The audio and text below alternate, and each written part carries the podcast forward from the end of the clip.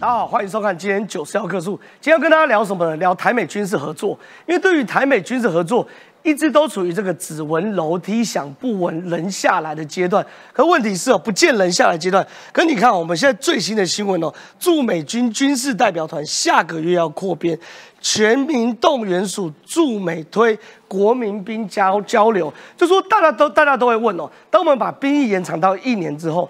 哪里这么多种子教官？你把整个国防部会自由搏击教官找出来，恐怕也不过是两千个、三千个，怎么会有人？这时候国防部给出的解答，其实靠我们的国民兵可以做到。这个国民兵是哪里的国民兵？是美国的国民兵哦。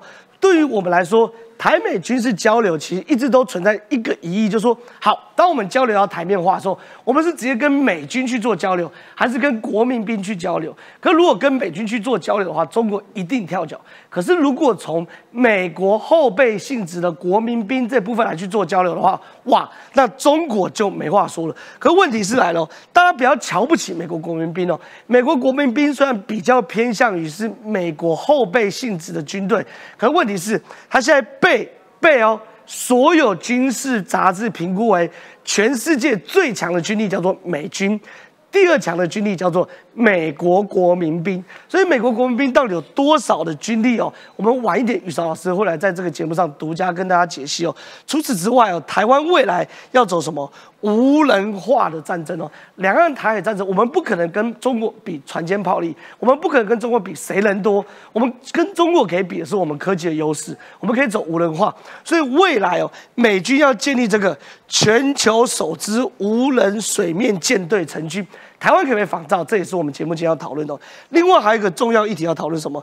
讨论到哎，我们终于民进党政府说我要发六千了，可发六千也很有趣。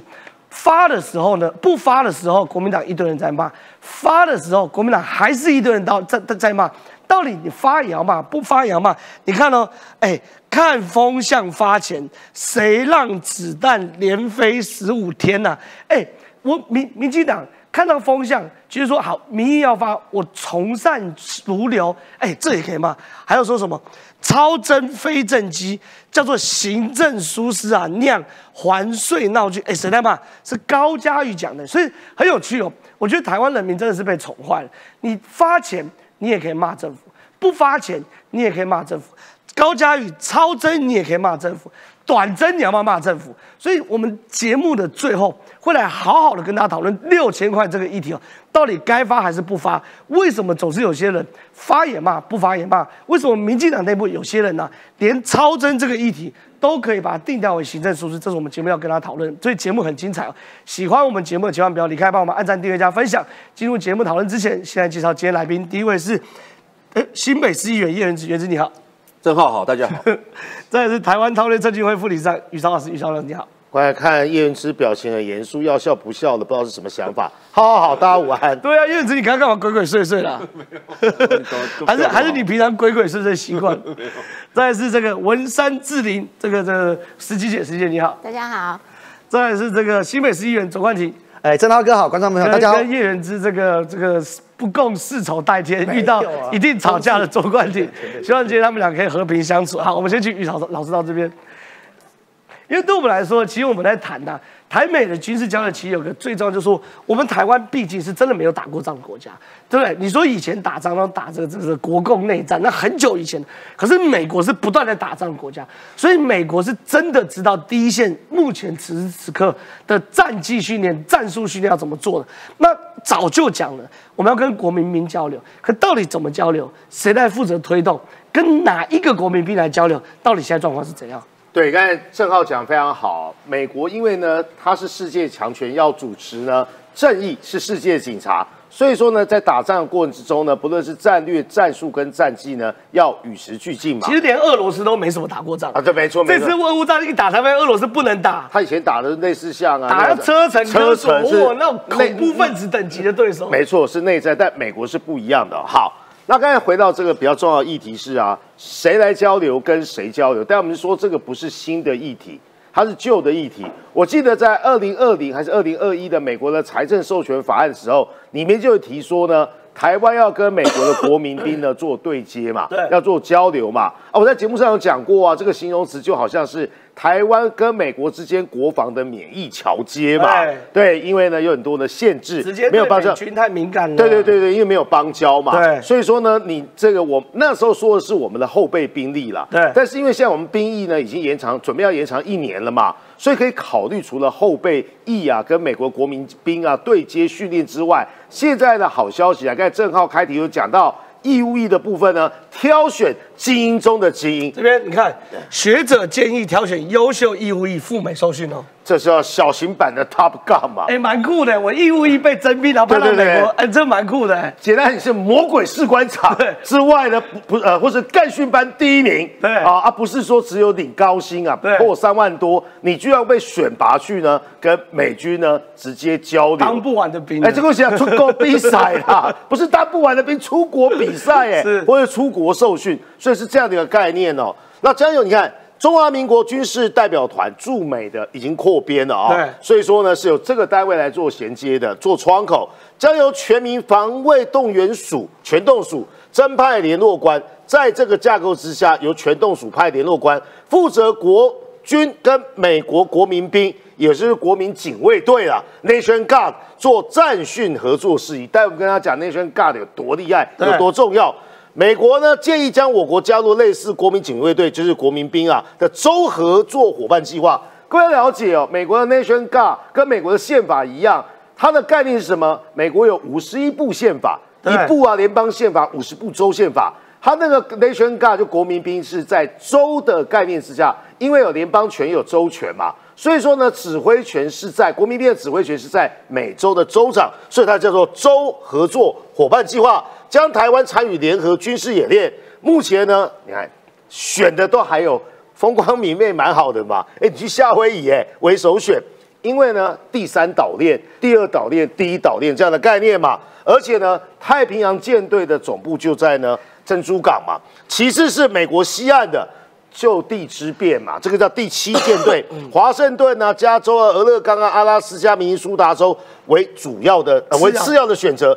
这项交流不是只限于我国全民防卫全动署跟后备部队，还有呢包含我们的常备部队。就是说呢，你表现得很好，有够精实，你是呢盖训班跟魔鬼士官长的话，你就可以做这样的事情。所以说已经有对口，也有窗口。接下来是什么呢？知情人士说，从前年台湾海巡署，已经推了两三对对对啊，年终于要这个动了。这个已经说过了嘛？对啊，台湾海巡署跟海上应该讲说啊，美国的海上警卫队已经签了 M O U，到现在你看啊、海巡署对接啊，人家的海上的这种对岸巡防队对对海岸巡防队，因为六大军种嘛，那海海岸巡防队也是类似免疫条件的概念，因为我们说这个叫我们的第二海军海巡署嘛，这类似人家的第二海军，所以说呢，对接的方式呢，我觉得合情合理，已经是现在进行式了。随着你看看我们说的疫情调整之外，精进兵力结构、训练战术、战绩层面呢，都可以跟国民兵有交流而。且换装 M 2 A 2 T、台马式多管火箭等等，哎，直接在美国就受训了。对，因为大家以为国民兵啊，因为只是戍守州而已哦，对对，或是呢，因应呢国内安全之所需，所以他们的装备应该是二线的，错。马上来看看国民兵有多厉害。对，各位要了解啊，美国历史最悠久，那国民兵的那个 trademark 啊，就是呢一六三六年所成立的，你一看就知道，戴的那个帽子跟那个装备啊你，说清朝的时候就成啊，对对对对对，比美国陆军更早成立，只是那时候的警卫队，各位要了解啊，那个是英国在殖民的时期，对所以说它体现的是州的利益嘛，北美十三州嘛，比美国陆军还有还要早。空中国民警卫队啊，各位了解，二战之前啊，美国没有空军啊，对。它是啊海军跟陆军的航空队，对。等二战结束之后呢，美国空军独立成为了独立兵种哦，一九四七年，所以你在一九四七年看到的那个飞机啊，就是陆上航空队，哦，或者我们看中途岛战那些飞军都是海军的，那是海军的，那时候没有空军。对，按、你说那个什么飞飞虎队，后来第十四航空队，那是陆军航空队。哦。对，所以说呢，独立兵种现在看到那个哎呃 American Air Force，对这是一九四七年才成立的。好。很多比比很多国家正规军都还强哦，是三十三点五万人，空中十点七万人，美国六大军种呢，美国陆军呢，空啊，军装备这只是人多而已啊，装备好吗？各位，他有 M one 哎 M 二三千多辆，还有 B two，还有 B2 F 二，还有 B two 啊，还有 F22 所以你不要以为说国民兵啊，它有 B two 隐形轰炸机，对对对。还有 F 二十二的猛禽的踹门的的的战斗机，没错，更重要的地方是呢，国民警卫队或是国民兵啊，不是只有执行维护美国内部的治安秩序，不是的，他也有出兵，他有到海外呢作战的这些经验、实战经验，所以呢，你不要以为国民兵啊，基本上好像童子军一样，对。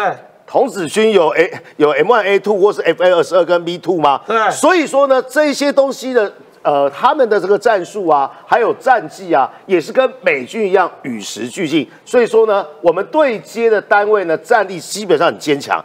还有美国国空中国民警卫队的实力尤为强大。你有 B two 跟 F 二十二，搞不好老共国民兵就可以打赢。你看，继美国空军呢、海军航空兵之后，世界三大空中的力量哎、。这很夸张哎！世界三大的空军，第一名是美国空军，对第二名是美国海军的空军，对对对没错第三名是美国国民兵的空军，对对对对这个不太夸张了前三名都给他们包办的，而且呢，国民兵的空中的力量居然排名第三。还有，你看国民兵的战力啊，来自于调呃，来自于要整备期，战力提升呢与战备战部署呢有整个三个周期。整备期是什么？人员装备的整补。你看他平常在做百工百业，对对对但是呢。当你放下经纪人啊、或农夫的身份的时候，你每一个月的周末要回营训练，而且呢，暑期呢于驻地实施十五天的营级局部规模的演训，还不错所以啊呢，哎，这样讲啊，台湾比较接近这个的是什么呀？对啊叫金马自卫队。可是金门跟马祖不那是冷战时期，陈玉珍加入过的对对对，陈玉珍加入，但是呢，那个是冷战时期，爱乡保土比较像团练啊。对我不是说团练不厉害，我是说台湾如果可以类比的话，就是我们金马自卫队是整备期，简单的叫成平时期，他不断的训练精进。但是呢，战力提升期，第二到第四年的时候，每个月还有专长复训。刚才说呢是第一年，然后呢，等到第二年你是国民兵的话，专长要复训，年度暑期训练提升为中大规模的演训，较重要演训呢，哦，还有旅级的，从营级变旅级，可一地战斗训练跟能力训练等等。所以你看，他要准备期、战力提升期，最后是战备部署期。哎，他们还可以部署到东欧、中东跟中南美洲。基础训练完，然后呢，中阶级的训练呢，从营级跟旅级之后，你总要有实出战经验国打仗哎大家要出国打仗。通常部署时间要一年。目前有两万名的陆军跟空军的国民兵呢，分别在东欧、中东跟中南美洲、非洲等地，美国海外的基地非常多。你可以发现这些事情啊，这些地区啊都是战火或是呢敏感地带。所以说呢，除了美军在海外执行之外，国民兵呢也扮演这样的的任务。所以看太平洋地区、中东地区、非洲呃欧洲地区、非欧地区，分别有这些的联训太平洋战道、斯巴达之盾，还有防卫者欧洲演习等等。我们讲了这么多的概念，是跟大家讲说呢，我们将来要去对接的，不论是自呃自愿役跟义务役的国民兵，跟我们的后备，或是我们现在的一线的军队呢，基本上可以得到呢战力的提升，这是对台湾的安全跟国防来讲是一件好事了。是非常谢谢宇老师。我现在想问十七姐哦，因为状况是讲，台美军事合作，其实美国几乎把最好的好料都给台湾，嗯，他其实没有尝试哎，你看比，比如说台湾要跟那个美国国民兵去做合作，他第一首选是谁？选这个夏威夷州为首选。为什么夏威夷州？除了太平洋司令舰队在这边之外，夏威夷那边是海岛，在这边去训练最适合台湾的地形。你抢滩登陆在那边练完，直接回台湾继续用。所以美国把最好的料都给台湾，可台湾军队自己不争气，的确就是说，一大堆贪污都出来了。美国一直希望说台湾可以赶快自己的努力加强这对个自己的能量，然后呢，他也会从旁协助，然后目的都都是为了让台湾能够自己变得更强。好啦，让台湾自己变得更强的这个过程当中，我们却看到有一有一些军队里面不应该出现的现象，而这些现象，我觉得很多都是跟老一辈的，就是呃，也不能说他们老了，就是比较资深一点的这些还高阶哦。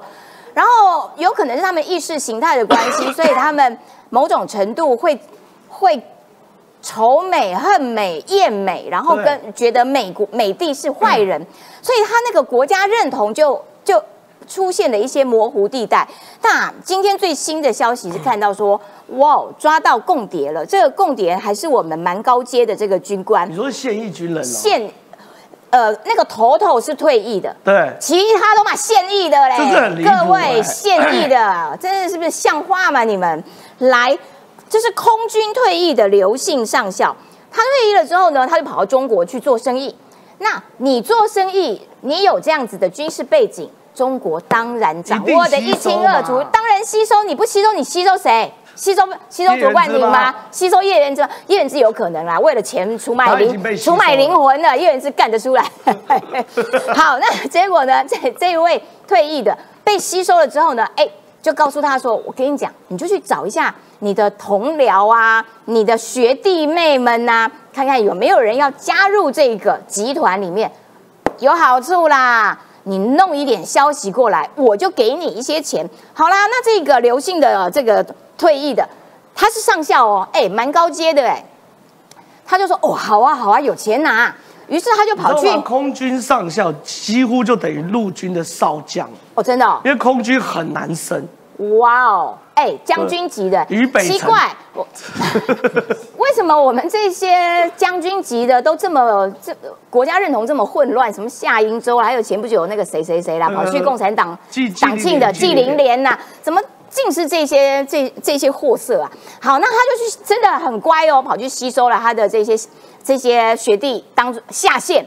然后又告诉他们说：“哎，我跟你讲，有钱分，有钱分。然后你们呢要负责干嘛呢？收集情资，收集什么情资呢？像是国防战力部署啦，啊，军机啦、军舰啦等等的性能啊，还有一些机敏的这些消息面。好，那结果就有人这些现役的哦，也是校级的哦，他的这些下线们哦，也就加入了这个团队。结果呢就被逮到了，逮到了之后。”调查之后，有些人就被声押，有些人呢啊就就交保回去了。那交保回去的是为什么他可以交保回去？是因为他正在收集资料，还没有交出情资。哦哇，谢天谢地！罪犯，对，好险你还没交出去，我真怕你交出去。好啦，那结果呢？这个带头的这个退役的刘姓上校，他可以拿多少钱？二十万到七十万不等。这么少，是有多少啦？这么少这样你就卖国哟？不如学俞北辰上通告。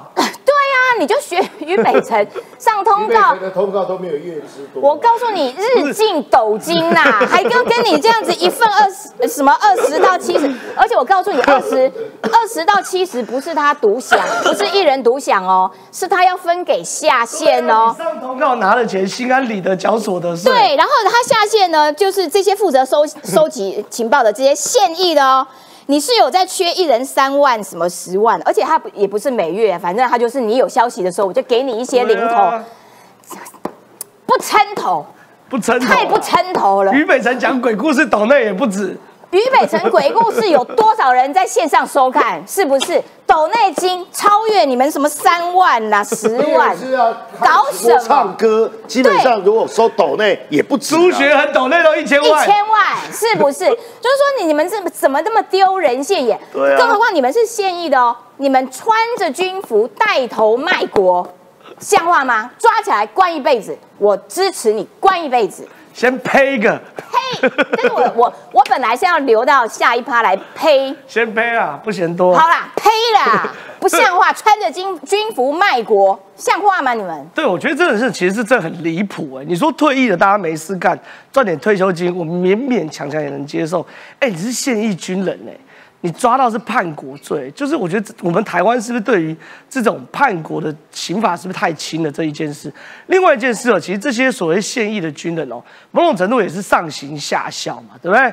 比如说我看到我的纪灵莲，哎，燕子到你纪灵莲，纪灵莲，海军陆战队第一个上将，三星的上将，现在是国民党黄复兴党部主委，去这个统促党办的共产党的党庆都没事，退休俸一块没扣，我当然当然判够嘛。所以元之，你觉不觉得你们国民党应该对，或者是整个社会，先不要，就整个社会对于这些人是不是应该要更严格一点呢、纪灵年我先不讲了，因为先讲，先讲是不是？先讲，因为他因为这是你的死穴，你先讲。他的问题是呢，有了他朋友邀请他去参加一个活动嘛，那他到了现场才发现说，原来是统促党促进什么什么中中你共党的，信哦？呃，不管相不相信呢、如果是这样，我觉得你你到了现场，你也应该赶快离开了。对啊因为你一个退将，你站在那边呢庆祝中共国庆，能看吗？我觉得真的不能看。对啊。对，所以这个问题确实，我觉你看有得网友留言说叶元之只出卖灵魂，不出卖肉体，他对你蛮高的评价。也其实我肉体蛮多人 没有啊没有啦你你常常你常常肉体在这边，可是你的灵魂是不在的啊没啊。有不是没有啦，不要歪楼啦，不要歪楼了。所以那个，所以近年我觉得确实是有整理不好啦。那那我觉得为什么台湾现在一直会出现那么多共谍案？第一个，我觉得最主要问题是国防部的新战教育做的不够落实啦。对，那因为我觉得一般好，你你如果是一般的民众，你说有国家认同的问题，你要尊重他。蔡英文总统也说尊尊尊重他嘛不能够因为每一个人的国家认同，你就去觉得他不对嘛对对。对对对，有人抖那六千五百九十哇块塞，请吃牛排。哎，导播导播导播导播哇塞，谢谢干爹。出卖灵魂的啦。哎，导播导播那个那个导播那个那那个是谢谢干爹。啊。有没有？你知道已经完完完美示范的？出卖灵魂，不是。大家赶赶快继续让他出卖灵魂。谢谢真番茄干爹，不是我这叫灵肉合一好不好？哦灵肉合一。我们在这边反共，那有人支持我们反共，那我们当然谢谢啊，这灵肉合一啊，没错没错没错。好，你继续灵魂出卖你的灵魂，我没有出卖灵魂，我讲的是客观的话。那所以为什么国防部现在在军中的时候，新战教育会做的那么不够落实？对你我不分嘛，你不能够把军人当做一般民众看待，一般民众可以，他支持统一那是他的事，但是在军中就要就要认为说我们敌人在哪里，哪个国家可能会侵略我们，那个就是我们要防守的对象。我们现在不会反攻大陆，防守对象，所以那种敌我意识要要建立起来了。如果你敌我意识建立的够好的话，那这些退休的将军甚至现役的，他们会知道说不能帮敌人效忠，不能把灵魂出卖给敌人嘛。可他们这是一个不知道都知道啊。要再加强了。我觉得我觉得还要再加强。你一个会被三万块收买的人，就很奇怪嘛，就这所以要真的要加强了哈。以以前反共教育做的多好，还有爱国电影给你看，还有爱国歌曲，魅华魅华满天下。现在现在都比较美美好，我觉得这是一个很很严重，必须要去深思的问题。第二第二个就是刚刚郑浩也有提到，我觉得你有发现每一次那种共谍案啊，或者是国安法，好像最后法官最后判都蛮轻的，都轻轻放下，都轻轻放下嘛，所以这些人也有恃无恐啊，就是没有达到严刑峻法、贺主的作用。那是不是在法法律上面，在修法上的刑期，我觉得可以再考虑让它再更严格一点。第三，其实跟今天我们讨论无关，但是我我发现国防部好像在很多地方的螺丝都有点松了啦。怎么说比如说在内部，前两天有一个新闻嘛，也是一个前上校，他是做工程发包的，后来那个厂商要验收有很多问题，他居然就发。发就告诉厂商说呢，我家缺一个冲水马桶啊，冲屁股的马桶啊，然后免治治马桶啊，然后又说我缺什么酒啦，然后前前后后厂商给他十四万，而已，才十四万，他就他就他就让那个厂商通过。那你说十四万他就这样做，他未来退休之后有没有可能，如果对岸用更庞大的经济利益去吸收他的话，有没有可能他就这样子？也有可能啊。所以所以这个很多地方那种保防作业，在在军中保防作业真的就做的没有很落实啊。对，然后再来就是像中科院，中科院是我们国防部。所所管的一个行政法人嘛，中科院，哎、中科院有没有敌我意识哎，啊？我们飞弹送山东维修啊这件事，我也很不能接受。昨天的新闻，我不知道大家有没有看到，我们的熊山飞弹呢？我们引以为傲的反舰飞弹可以打两百公里的熊山飞弹呢，结果居然里面有一个那个什么经纬仪呀、经纬仪坏掉啊，送到瑞士原厂去，送瑞瑞士原厂拿送到那个山中国山东去做维修。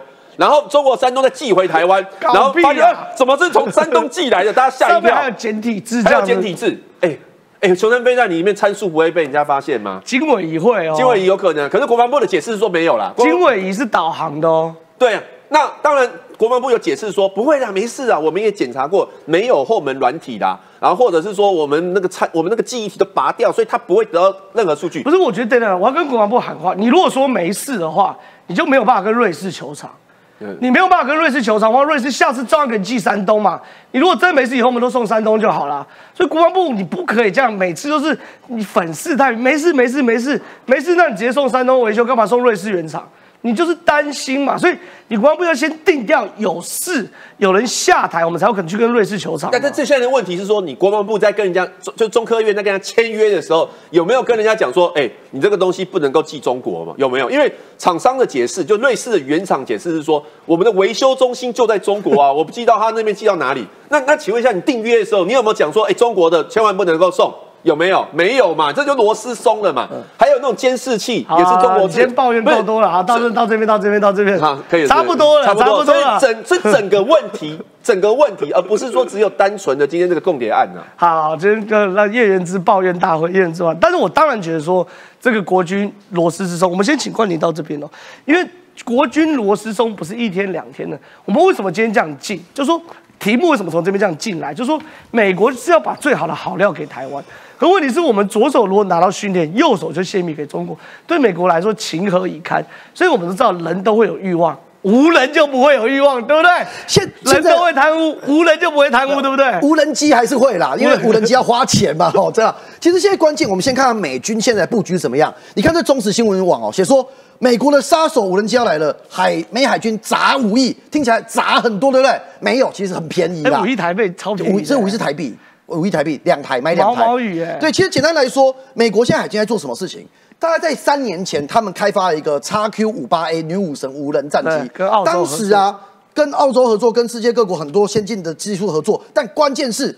中国很紧张，因为美国释出的一个讯息是，这一台女武神无人机可能会配置跟布局在台湾的东边的海岸。哦，对，所以当时呢，中国一开始先唱衰，大概在二零二零年的时候，中国做了一系列针对这个女武神无人机的分析。他们说，这个无人机呢，虽然说它的航行距离可以很远，而且3000厘米三千英里，哎，可是呢，它空中搏斗能力很弱。对其实那个时候出来的时候，美国很多军事专家就在把它当笑话。哎，我这一台女武神无人战机又不是用来空中搏斗的。对结果现在最新的讯息出来，中国是有吓到，承认说对于美国开发的女武神无人机有点低估了。为什么？正好你有玩过《星海争霸》吗星海争霸强三种种族嘛，有神族、有异形跟有人类。对神族的这个航空母舰。你记不记得有一台航母？嗯就是我们小时候就航母海嘛。那个观众朋友，如果你们有看有玩对《星海争霸》的，回一下，说有，就是《星海争霸》里面的不是航空母舰，它会释放出小台的航母，是航母开出去之后，让你的小型的航母去攻击对方。对这一台女武神现在最新的测试，它已经可以成成功的投射 AOTS 六百型的小型的无人机。所以你想象一个状况哦，所以它变成是航空母机的概念，母机对母机的概念，就是说它它可以投放更多很小只的无人无人机大大群，对。然后去做蜂群的公司，没，错，就变成蜂群公式。你刚才讲的，它最重要的两个功能嘛，一个是它可以进行蜂群的公式，对。另外一个是它未来变成说，如果有任何攻击战略的目标，它可以为真正人开的 F 二十二或 F 三十五中队开路。那你前面讲的嘛，我们前面如果是无人机开在前面，而且现在是一台母机。旁边配很多蜂群的战队，对那我就变成我更低成本的蜂群，对我在前面开路，你无法轰。而且我今天讲哦，你今天就算对方的地对空飞弹要锁定女武神，女武神战机最大的好处是它没有很大台，它的长度只有九公尺。打不到，打不到我跟你讲，最近最明显案例是北韩派了几架烂无人机飞到南韩里面，南韩的 F 十六也升空了，F 十五也升空了，武装直升机也升空了，武装教练机也升空了。一架北韩的无人机都没打下来、啊，对南韩自己还摔一架、哎，所以这是他们现在的方向嘛，就是说你让你难以捕获、难以打击。那除了现在在空中飞的是这样，现在海上的舰队也是这样。为什么会这样说？因为其实过去这几年，整个美国的海军的检讨是说，现在花很多钱去制造海面下的舰艇，对可能不是很符合成本效益啊。国建国造，哎哎，不不是另外一件事啊，还是要做了，还是要做民。族自尊心对对对，国建国际规划还。是要做，你还是要自己保护。但是花很多钱去造地海上，潜舰太太贵了太贵。而且因为原因是因为你现在的舰艇其实，在海面下很容易被发现的。可是如果是无人就不一样了哦。对现阶段呢，你看美国海军二零一八发布的海军部无人系统目标跟海军部无人系统战略路线图，最重要的关键就是他要国会做两件大事，干两件大事啊。第一件事情就是无人系统，第二个是 AI 的开发。对那未来一千多亿一，千一百二十亿美金呢、对三兆多哎、你看哦，海上的方向也这样嘛，花三兆多要去做这件事情。可是实际上，它会开发出什么？这是会真正引发出另外一个海权革命。现在啊，他们的就是演习的系统当中，现阶段你制造无人的垂直起降系统跟大量的水面无人机这件事情，现在是有可能会成型的。就是以后不管是空中飞的，还是海上开的，还是是海面下的舰艇。都会变成无人的系统。那这是美国现在要开发的方向。那确实中国也是有点紧张，这是现在在美国的一个努力的方向了。但是现在为什么他们要这样做？因为中国的舰艇现在很不安分。对，你看这两天最新的讯息是，中国有三台万吨大驱，就是飞弹驱逐舰啊。你看到它开到什么地方？它往它首先先往东边，对这边开，就是先往就是钓鱼台这边开，对，然后开始往北哦，它开到哪里？它开到那那国呃那个与那与那国岛跟西表岛中间的这个海域，你看哦，对，开上去之后，它穿过与那国岛，然后最后到钓鱼台的左边，对。你有没有发现？所以他这样子往上开，然后最后一次被发现是在钓鱼台的左手边，这样子的一个其实挑衅的状况，我要讲是说，他的挑衅目标两个，一个是台湾，一个是日本。那为什么又是日本揭露？来，日本他有发现啊，日本有发现台湾啊。海军嘞，哎，台湾有事代表日本有事嘛？哦，所以为什么为什么日本要揭露？我先讲哦哦，日本的与那国岛现在最近嘛，离台湾最近嘛，现在讲说他们要要求设置避难所，因为台湾有事情这个剧本想定之后，日本怎么面对？现在哦，他们地方的议会直接表决哦，说我们要立刻来设避难所，所以。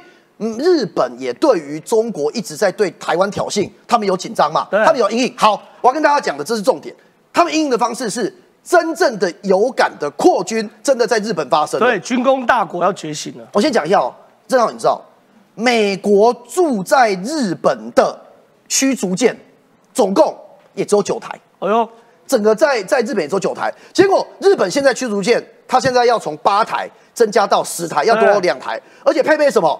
这个这个十二型的 SSM，SSM 就是反舰飞弹嘛，飞弹跟战斧的飞弹，把它极大化攻击力，你打地也可以，打舰也可以。那你这样子的一个布局下去之后，你到底要做什么事情？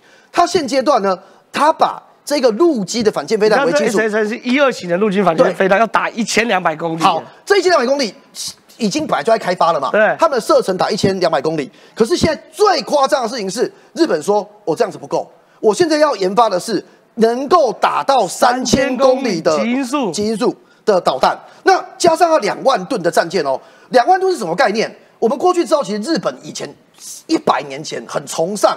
大台的战舰，对啊大和号嘛，大和号啊但二战时候其实他们有调整，因为一方面是因为不能造航空母舰嘛，然后所以也不能做核武嘛。那他们开始把他们的舰队的量体，把它的排水量缩小。他现在要做改成要做大战舰，多大？现在哦，最新的这个那个弹道导弹的防御战舰，长两百一十公尺，宽四十公尺，最重要是排水量达两万吨。两万吨是什么概念？观众朋友，我跟你们讲，跟日本的出云号相当。出云号是什么？出云号呢？现在是讲说，呃呃，它不是航空母舰嘛，它只是运输舰嘛。但实际上，以它的两万吨的状态，它其实就是航空母舰闪。电航母，它把它改装了之后，F 三十五 B 就可以起降啦、可以起降对对，所以现阶段他们的防御战舰吨位设到这么高，上面又配什么？首先来配所谓的垂直发射系统，配直升机，然后配所谓的飞弹。现在最夸张的事情就是我刚才讲的，射程三千公里的岛屿防御用高速滑翔弹。简单来说，它对于它发射的系统做了一点调整之后，让它的射程可以提到三千公里。那这件事情，现在中国也真的觉得说，哎、如果日本你今天研发成功，那以后我们整个中国的沿海全部在你射程范围之内，我怎么应？所以现在中国做一件事情，正好中国有时候网友都在唱衰啊，说这个三千公里应该打不到。那你中国唱衰的事情，就代表他们真的有怕，真的有害怕。有害怕，那这也是代表说，日本现在面对中国的进逼，面对日中国三不时现身台湾的东北部的海域，他们是严阵以待，加强自己的军备，加强自己的飞弹，加强自己的自卫队，这是日本现在应应的做法。我们台湾也要跟上脚步。是非常谢谢这个冠廷。我想问一下石琪姐，因为状况是这样，我们刚一路讲，刚刚讲从女武神，然后蜂群，然后呢水上的无人舰队，包含什么？包含这个极音速飞弹，其实这些东西哦都离不开一个什么？离不开晶片。晶片这个晶片才是最重要的核心。国力的背后是军力，军力背后是科技力，科技力的背后是晶片。可是，哎、华为的晶片真的要断吹哦。他说小型基地台剩一趴的零件呢，对耶，华为真的要去养猪了。做房地产好了啦。就是说，因为这个呃，美国代带头制裁中国嘛，然后所以其实目的是为了消减中国在经济以及军事上面的那个主导的能量。好，那所以在晶片半导体这个领域进行了制裁之后呢？中国想说啊，不然这样子好啦，我们这个呃前几年不是这个全民大练心吗？然后就有我们自己来，我们自己来这个呃投资，由中央政府来投钱来进行各种的这些半导体的计划。好了，那结果呢？疫情使得中国自己的财务状况出现了很大的呃这个问题，他们的经济成长持续的放缓，然后每一呃这个呃去年、今年他们都持续下滑。好，经济的状况，然后时不时风控，然后现在突然间又爆开，然后大家就有这个瞬间染疫，这些都影响到企业的运作，所以他们的经济的状况再加上。本来地方政府的财政就极差，好，那所以中央政府本来就打算说啊，那不然我们大家来一起努力投资这个发展半导体吗？啊要投资多少钱呢？一兆人民币四点五兆新台币。那结果呢？嗯现在出现的一声，就是说啊，我们就没有钱呐、那我们中央哪里去生得了一兆这么多的钱去全民大大家一起来发展这个半导体？没办法，他一兆要跳票哦。对，就要跳票，然后所以还没有最后的定案，但是已经出现这样的声音，那显然看起来拿不出一兆人民币这件事情，恐怕是中国现在很伤脑筋的问题。好，那你没有钱投进去。不过你投进去也没什么屁用，为什么？对啊 因为呢，你之前也曾经投过，你之前曾经投过了之后，你不但没有这个实足实质的成绩单，全部被骗你甚至还被骗，你中间还关一层一层的被贪污、被剥削，所以你钱花下去，可是没有成绩单怎么办呢？所以现在就呃一照是不是得花这件事情，就让中国其实很伤脑筋。好，那所以刚刚这个郑浩讲到的说，那怎么办呢？那我我钱拿不出来，我大家又没有办法这个好好的用用中国自己来发展这个晶片，所以现在碰到一个状况，就是华为晶片真的断炊了，他们的小型机一台啊。美国的零件，因为美国就直接给你拦腰斩嘛，所以你你你就你那些零件组织，现在看起来美国货用光了，你在买不到了的状况底下，你现在只能用自己的。那用自己的，还有你之前去囤货的，那这些也会有用完的一天呐、那所以怎么办呢？现在美国的零件只剩下一趴了，噔噔，所以没没有货了，你就没有办法再持续的这个建这个小型基地台等等，不只是这个部分哦，还包括了智慧型手机晶片，哦哦也用光了。其实之前的制裁呢，使得华为其实一直在囤货啦，对它不断的囤货，然后就慢慢用，慢慢用。本来预估说啊，大概一年你大概就已经断炊了，他们好不容易撑到两年，然后为什么可以撑到两年？是因为他们就用海思嘛，海思有很多的这个，他们是委托台积电来帮他们生产。不好意思，台积电现在也没有要帮原生产了，所以呢，海思呢他就用了之前这个呃囤货的东西来供应给华为。总是会有用完的一天呐、对啊所以现在看起来，华为的智慧型手机芯片也全部用光光，库存什么都已经没有了，然后台积电也没有要帮你代工了，所以真的已经成为绝响。再也没有货了。好，那这些状况其实都使得中国的半导体发展，使得他们的经济面以及他们的军事面，战机要不要晶片？要嘛，各种高科技以及这些东西都需要晶片。那你生不出来怎么办呢？这个影响可大了。好，那现在呢，国际上面还有包括像是特斯拉啦、苹果啦，其实他们仰赖中国市场，所以时不时可以看到那个特斯拉老板对中国示好的那样子的讲话。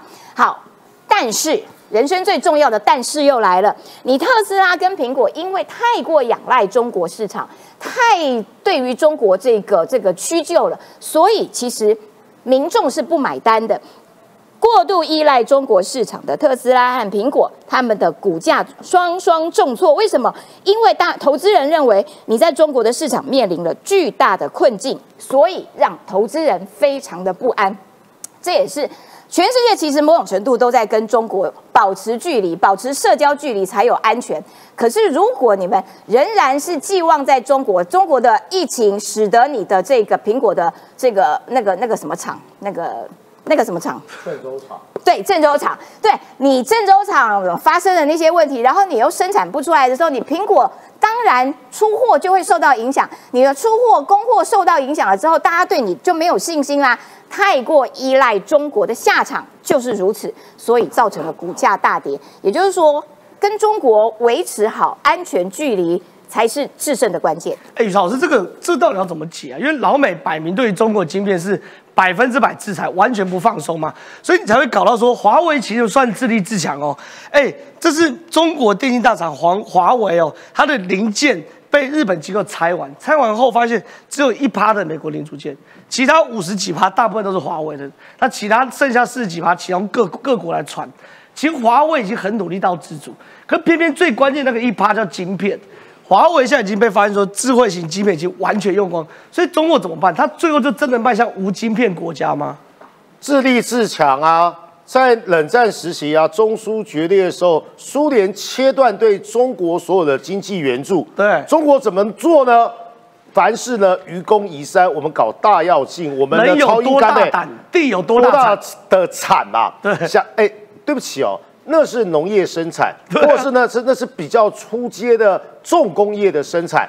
中国靠自己的勉力而为，但是不免呢也发生大饥荒，那是过去付出的代价。可是呢，中国制造二零二五跟中国梦呢是习近平自己提出来的。对，五 G 这个呢，谁掌握了五 G，就像当初呢马汉说的，谁掌握了海洋，谁就掌掌掌握了战略嘛。你五 G 的核心关键是晶片，现阶段呢，晶片呢快断裂了，你总不能像过去一样呢，要自立自强或来个大跃进、大炼钢。刚才呢，观众呢留言说非常好，还有呢，大炼金嘛，大炼金这东西有办法。你不要不要开黄腔，我们是中午的节目。呃，晶片的晶是炼出晶片叫大炼金，什么样的人会想到什么样的思想？我们思想纯正，不受影响。你还记得吗？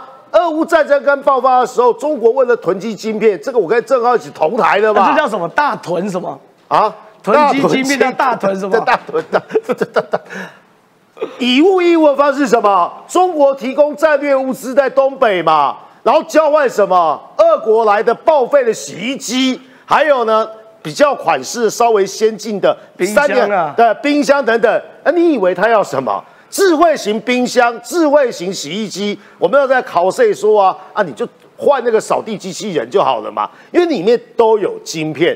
这个消息大家都看过嘛啊，可是总不能老是以物易物嘛。对，所以我觉得锻炼的危机会让中国制造二零二五。那那习近平会因为这样改变他的外交态度吗？不会啊，因为他已经摆明的告诉大家，我们的确可以回到。独立自主、自力更生那个年代，只是呢，那个年代呢，想办法呢，只是在粮食跟呃所谓的钢铁哦，来想办法全民大炼钢。对啊，可是现阶段，我不要再讲全民大炼金了，全民炼炼金，大家笑歪了，好不好？对对对，还写大炼金金是这样，因为他想到了是之前的节目主持人杨秀金，好不好？所以我觉得根本不可能。你这个想要靠意志力去改变啊，客观的科学发展定力啊，是不可能的。台湾晶圆代工或是呢晶圆的设计之所以有今天的规模，绝对不是两天、两年、三年所造成的嘛。所以老共现在耀武扬威哦，刚才实习讲非常好啦。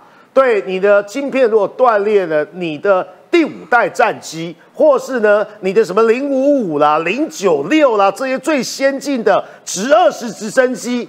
那告那对不起哦，只能摆在地上当废铁，因为你没办法起飞嘛。对啊，那你的高科技产业就没办法发展嘛。对，所以我觉得对台湾来讲，结论呢不是只有依赖而已，有个最典型的等等等距的公式。什么叫做互赖？互赖等于敏感乘上易毁。敏感是什么？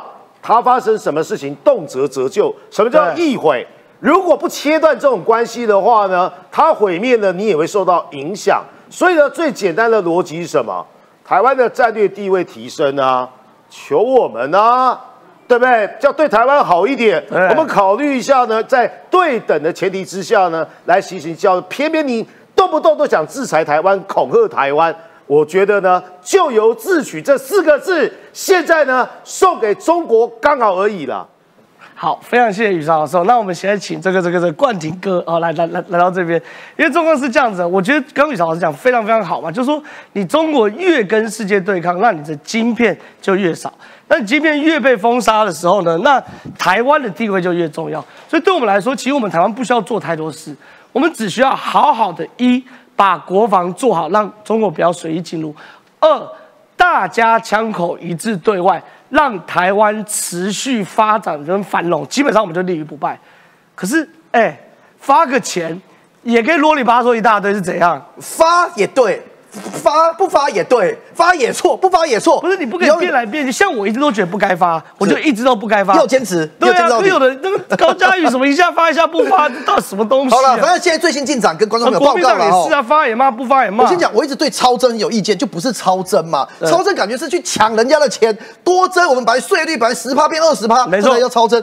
其实就是因为我们主要上市贵公司去年赚很多钱，那所以他们缴的税依照本来税基多缴了，那多缴了我们要怎么使用？哎，可以做讨论嘛。我我举例就是税基乘上税制对就会变税收，是所以超着我们税制没有改变哦，大家原本该什么税就什么税制，可是税基变大，税基为什么变大？因为经济变好了嘛。没有，真的，我最背后还是要讲一下，跟今天提纲无关啊。我自己抒发一下我对于这件事情的观念哦，就是说，我觉得我们民众，我们现在所有的网友都是九十幺棵树的观众，很有水准啊。我们对思考一下，就是说，我们讨论所要不要发行这件事情，背后还是要想台湾到底要走向什么国家啦。呃我先讲，我们常常每次都希望说啊，健保国家照顾我们社会福利，老人照顾好，小朋友照顾好。可是如果是这种逻辑，今天国家有多收到钱，那就是不应该发。对啊，你就是应该留在国库，让政府来做分配嘛。对啊。那假如今天我们政府的态度是我们应该是小政府，我们钱尽量留在人民那边，今天多征全部发给你。对。可是我我们有时候会受到各种不同的因素跟大家的鼓励，而自己心中的那一把尺就有时候右有时候左啦。对所以我还是期待有一天，如果台湾的民进党跟国民党，我们可以不要炒统独了，就保护台湾。OK，来讨论是要右派还是左派。不是，我要先这很讲最简单的事情。。之前超真的时候，国民党还有蓝营的媒体都在说要发要发要发对可是你看，我现在发了，我们给大家看蓝营媒体的标题来，看前方风向，谁让子弹连飞说，这我还 OK 哦。是这个很离谱啊！傻逼迷幻迷幻药。轮菜市场喊价，哎，发钱叫迷幻药的话，那你之前国民党是不是强迫民进党喂迷迷幻药给大家？好了我看不下去了啦。好了，不要丢了，因为我们好我们民进党也有人在讲说那个行政疏失了，是 高嘉宇说这是行政疏失，所以这是很奇怪的事情。但是我要讲的是说，国民党现在还是在我认为在搞政治动作。对今天这件事情，我认为大家都可以讨论。经济学家一百个有一百个看法。对我我拍的，这让我再打个岔了。我分享加州的例子啊，加州现在是干嘛？一样发现金。对他们是会通货膨胀的八趴。对，通膨八趴哦，我们现在说发钱会造成通膨，对不对？美国是反过来，你通膨八趴，对不对？我发给你通膨的补助金，对反而给你钱，所以不同的看法。但是我要讲是说，现在国民党啊，他讲说，哎、你留现在剩扣掉呃地方政府七百亿，呃中央政府剩三千八，再扣一千亿啊，什么劳保健保，那再扣一千亿呃韧性经济措措施，他的意思说剩下一千八百亿，怎么会要留预备金四百亿啦？我认为这有点扯啦，就是说政府的做法，因为我跟大家报告一，个政府留四百亿预备金不多哎、二零二三年所有的经济学家的评估是上半年增啊，都不好，对啊经济状况会不好。所以如果我们今天有临时有什么产业或状况受到严重冲击，国家才有钱来做事情嘛。所以啊，好我要讲啦，这比较好笑。四叉猫啊，就就神预测，他讲说啊，如果蔡政府啊过年后发六千元现金，会骂的依然会骂，大概会骂以下几点哦。我觉得真的是超级神预测。神预测啊他讲的这些都是现在在骂的。第一个，他说为什么才六千，不是发两万？哎，对对啊，其实如果可以发一百万也很好啊，就对废话嘛。第二个，为什么不是过年前发，让大家好过年？好，第三个政策买票，明年要选总统啦。对，为什么没缴税的也可以领？对呃这是人民多缴的，本来就该还给人民。超收的钱不还给多缴的人，却把钱发给个人，拿别人的钱做自己的政策，还有什么更支离破碎的吗？你对照四叉猫讲的会被酸的这几样，跟刚刚这个傻逼迷幻药轮菜市场喊价，跟本来在前面十五天哦，你说让子弹飞十五天，所有的媒体都在骂政府说，哎、怎么不发？怎么不发？现在经过了评估，决定发了之后，一样被骂。我最后要谴责一个人啊，是朱立伦。是朱立伦讲了一件废话，拍谁？我要讲严重一点，我认为是干话。为什么？他说啊，国民党效率比较好。如果是国民党执政，我们绝对可以在过年前发。哎，我这说还是废话，你都忘了你国民党执政的时候速度多慢吗？两千零八年的时候，当时不是全球金融海啸，他们发消费券，消费券发三千六百块，观众朋友你还记得吗？三千六百块的时候，当时是隔了多久时间？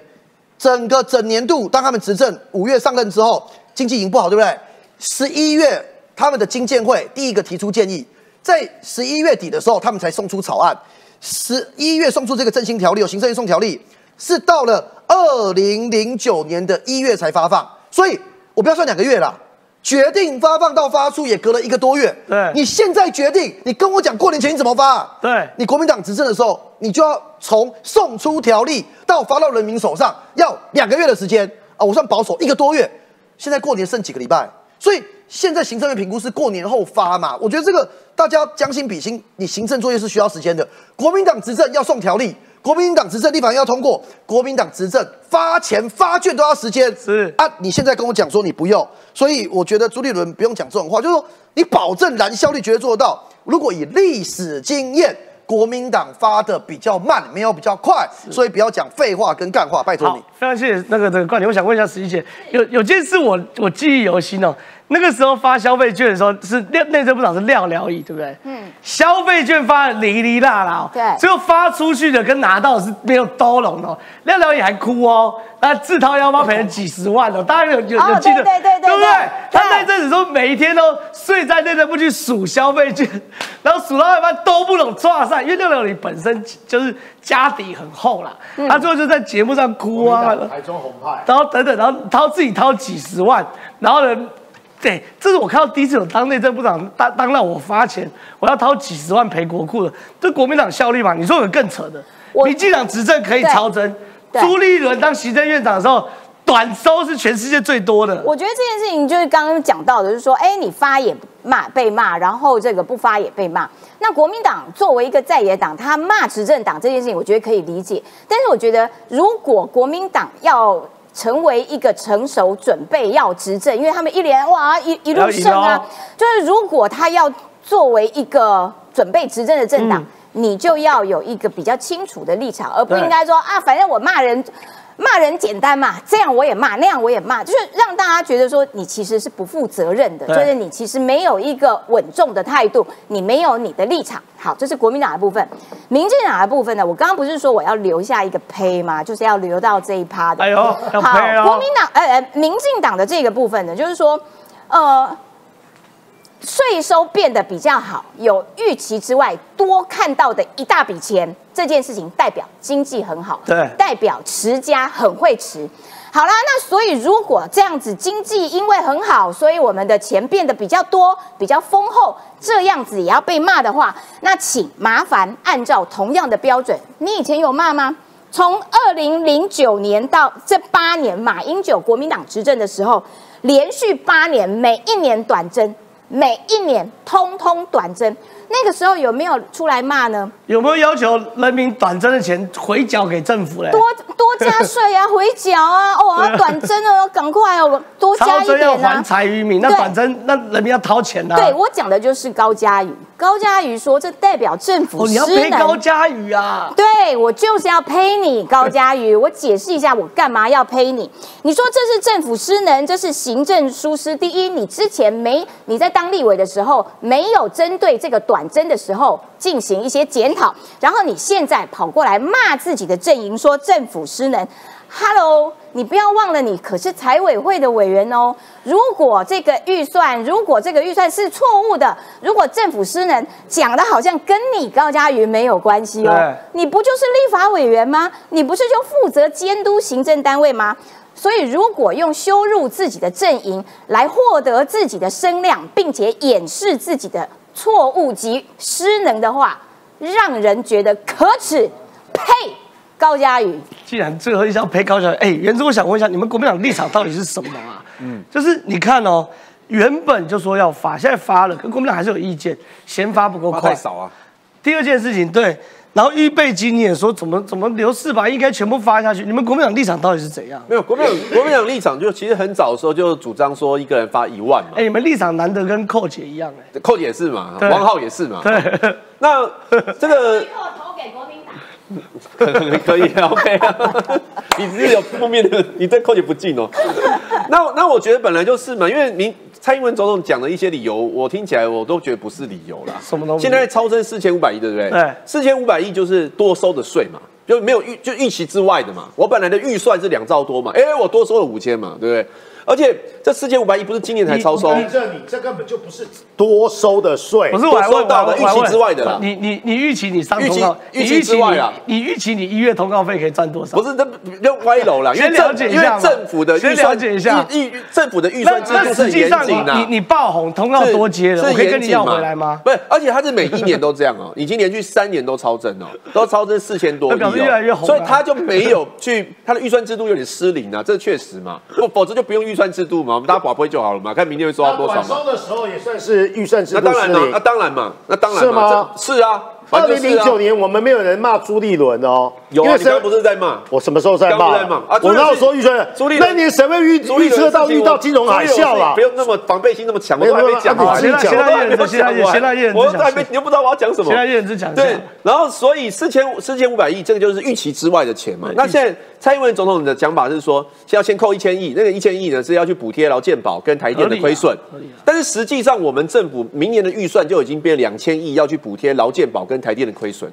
所以你你本来就在做这个事嘛台电亏4000亿你就算没有多收这一千四千五百亿，你还是会去补贴台电呐、台电跟中油亏对不对四千亿，你知道吗？那那个真的是你本来就是要去做的事情，跟那多收到这个钱无关嘛。然后第二第二个是又扣了一千亿呢去做那个韧性经济七大面向，这七大面向本来也就是明年预算要做的事情嘛。然后再来所谓剩下一千八百亿，又扣了四百亿，一百四百亿叫不时之需。哎，我想问什么叫不时之需？你本来政府就一堆的钱在做不时之需的事情嘛，像第二预备金就是在做不时之需的事情嘛。所以我现在讲的是说，他东扣西扣，东扣西扣就发的不甘不愿。实际上大家也不过是要求一万块，一万块就是两千三百亿，就是从四千五百亿里面多保留两千三百亿还税于民，每个人都有嘛，也不是说只有国民党党员拿得到啊。所以这个这个部分就是说，政府所提出来的理由没有办法去说服大家，然后再再加上就是很多其实是政策的问题嘛，就当然政府会讲说，我现在举债很多啊，我特别预算八千多亿啊啊，可是。你你你平常哦，你要发钱给大家的时候，就说钱要用在刀口上。可是实际上，我们看到很多地方钱都没有用在刀口上啊。所以所以上上一次跑来帮苏小妹助选，然后有一个题外变道，然后要十亿，所以他就说啊，中央出八亿，地方两亿，两地方没有钱，没关系，这两亿我出了。哎、啊，帮他女儿去助选的时候，两亿就他出了。你 你觉得那个钱用在刀口上吗？所以我我觉得就是说，这个这个过程当中，让大家觉得那个那个。标准变来变去，当然会，大家会提出批评嘛。这个就是在野党版就是这样啊，不然在 对啊。宇超老师打他脸，不用不用打他脸啊！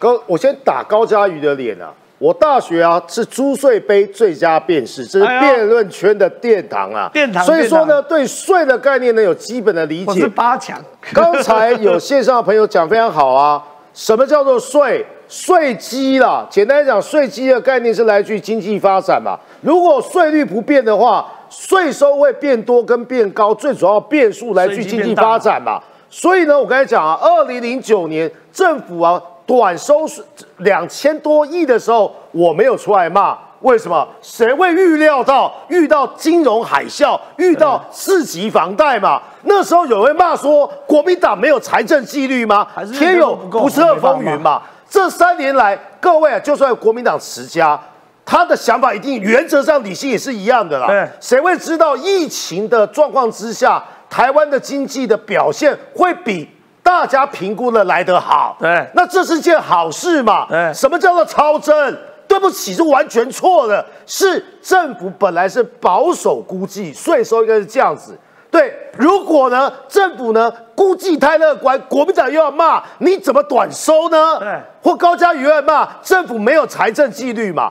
游淑慧是国民党的议员，礼拜一跟我同台，他说政府没有财政纪律，我尊重。叶元之呢是在野党的，刚才批评这么多，我还是尊重，即便、哎高嘉宇就没办法尊重了，我当然没办法尊重、啊，尊不下去哦。我大学也是念经济系的，说我有点道理嘛。虽然我最喜欢讲的赖世宝，我也不能原谅。为什么？你自己是正大气管系教授，我去上过他的课，那门课还叫做呢政府与企业。赖世宝懂还是不懂？懂？懂嘛？但是呢，你内行人讲外行外行话嘛。高嘉宇也是一样嘛。为什么高嘉瑜的论调跟岳元之差不多？为什么高嘉瑜的说法跟游淑慧差不多？所以我要跟他呸一下，高嘉瑜啊，你是哪一党的委员啊？你是哪个委员会的？每次都建立欣喜啦，是第一点的回复啊。第二点是啊，哎，我说那个两千八百，岳元之唯一的论点是啊。哎，还有第二预备金啊？那开玩笑，第一预备金、第二预备金是这样用的。如果这才叫做没有财政纪律了，什么意思呢？钱全部呢都花完了，会像柯文哲这样为了毕业展，动不动呢去动第二预备金，一二预备金有他自己啊使用的用途。所以说呢，如果你把本来的预算全花完了，然后呢去动到那个保命钱，那才叫做没有财政纪律。所以我尊重燕之的说法，其实方向是一样的，六千跟一万。那这样讲，国民党很难伺候啦。发消费券的时候说要发现金呐，发现金的时候呢又跟大家讲说啊，发的不够多啦。到目前为止啊，那说发太晚啊，不然现在说发太晚了。那现在呢，又会出来说啊，是我们国民党监督的，所以呢，民进党拿枪对拜。算了啦，如果民进党啊被人家叫做啊沙包党啊，自己要反省啊。但是啊，虽然我是民进党的，我没有这吞论呐，或是啊，我也没这么温吞呐。对的事情呢，我会讲；不对的事情呢，我也会干呐。像高嘉瑜这一种啊，下次啊，我支持瑞德哥的想法了。如果民进党没有找了任何一个呢人呢去挑战高价，我支持吴兴代啊，就这么简单呐。是这个这个看起来大家对于高嘉瑜的愤怒值远超过叶元之啊，这也是叶元之政论节目的一个里程碑啊。我们给予分弹都炮火。对，我们给予祝福啊。那如果喜欢我们节目的话，帮我们每周一到周五中午十二点半到一点半准时收看，谢谢大家，拜拜。